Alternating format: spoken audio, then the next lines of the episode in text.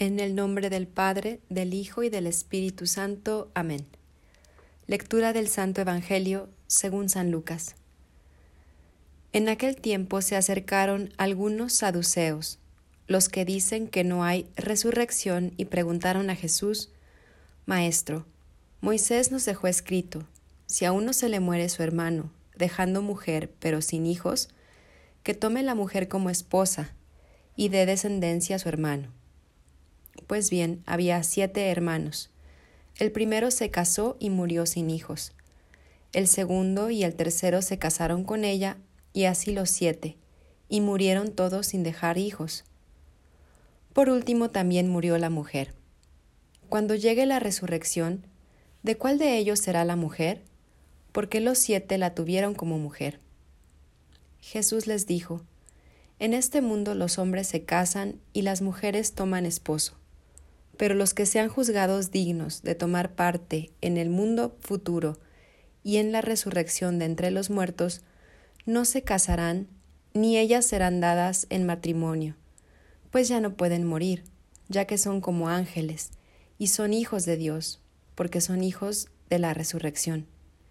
Y que los muertos resucitan, lo indicó el mismo Moisés en el episodio de la zarza, cuando llama al Señor, Dios de Abraham, Dios de Isaac, Dios de Jacob.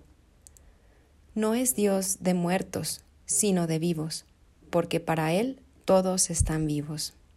Palabra del Señor, gloria a ti, Señor Jesús. Muy buenos días a todos y feliz domingo.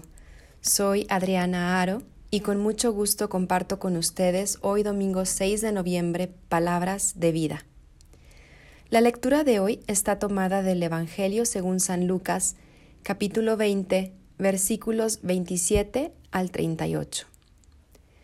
Se trata de uno de esos pasajes en donde uno de los grupos de poder de aquel tiempo busca tenderle una trampa a Jesús con una pregunta algo truculenta.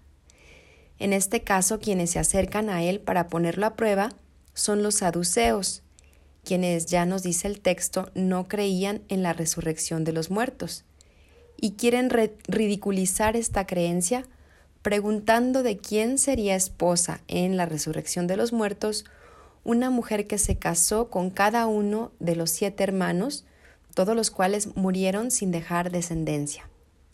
Esta pregunta en mi oración me parecía bastante interesante, especialmente después de haber celebrado la conmemoración de los fieles difuntos. Aquí donde yo vivo, en Querétaro, hubo un gran desfile de catrines y catrinas, mucha algarabía, altares de muertos por todos lados, música, celebraciones, flores, gente disfrazada por las calles, etc.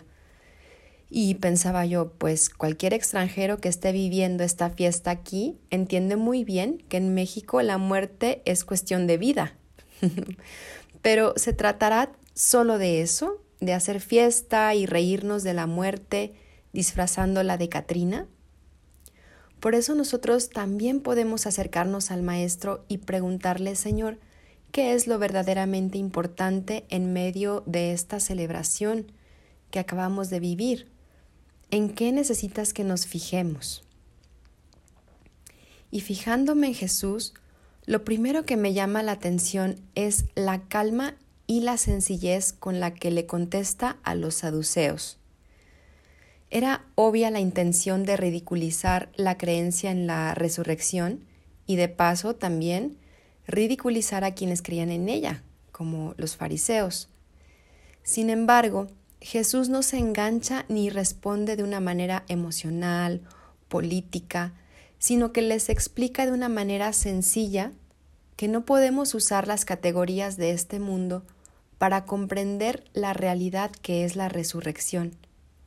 Les trata de explicar que en realidad lo que están preguntando es irrelevante, ya que en la resurrección Dios será todo en todos, de modo que la relación primordial ya no será entre nosotros, como es una relación marido y mujer, sino la relación principal será la de cada uno de nosotros con Dios y desde Él con los demás.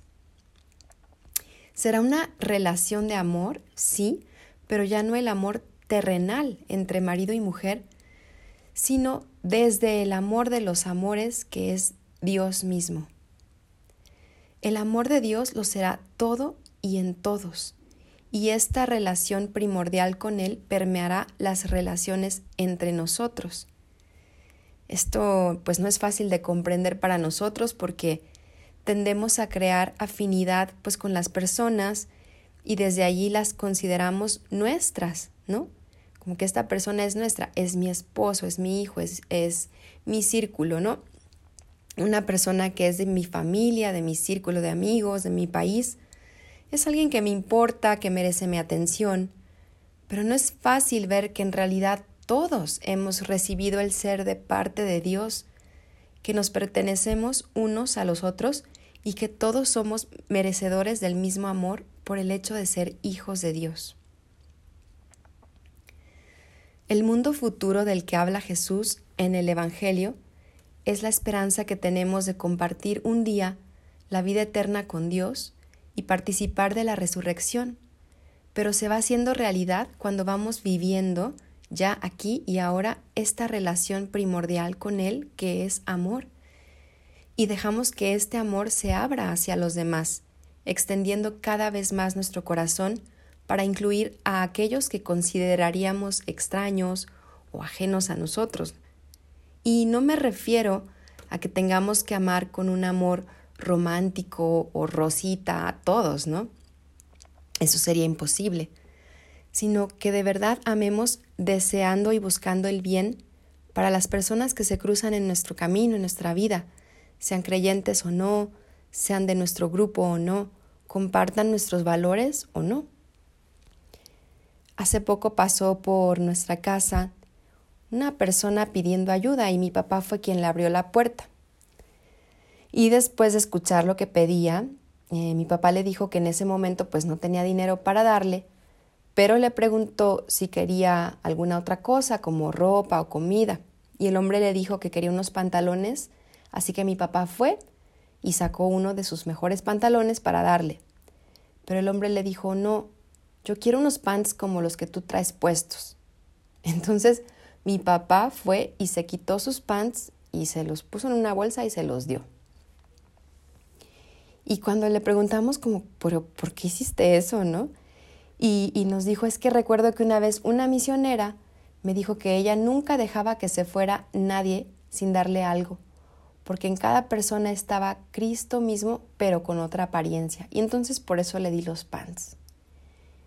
Y me daba cuenta de que eh, ese es la manifestación o es, es la base del amor entre nosotros, el reconocer el valor de cada uno de nosotros por el hecho de ser hijos e hijas de Dios, por reconocer que cada uno de nosotros, creado imagen y semejanza de Dios, y que por tanto, pues sí, de alguna manera Cristo mismo está ahí presente, manifestándose tal vez con un disfraz diferente en cada uno de nosotros.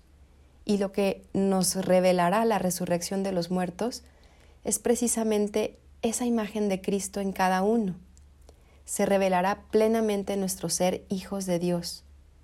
Este es el punto al que Jesús, yo entendía que quería llevar a quienes le hicieron esta pregunta y nos quiere llevar hoy. Lo importante es cómo estamos viviendo nuestro ser hijos del amor aquí y ahora. Como dijo Santa Teresita del Niño Jesús, yo no quiero esperar, yo quiero pasar mi cielo haciendo el bien aquí en la tierra. Es decir, yo quiero vivir ahora el amor como lo que le da sentido a mi vida y buscar activamente el bien de todos aquellos que me rodean, porque todos le pertenecemos a Dios. Para Él todos estamos vivos, es decir, para Dios todos seguimos viviendo esta comunión de amor que brota de Él, y por eso vale la pena vivir esta vida buscando aquello que da vida, que trasciende las fronteras de la muerte, que es el amor. Gloria al Padre, al Hijo y al Espíritu Santo, como era en el principio, ahora y siempre, por los siglos de los siglos. Amén.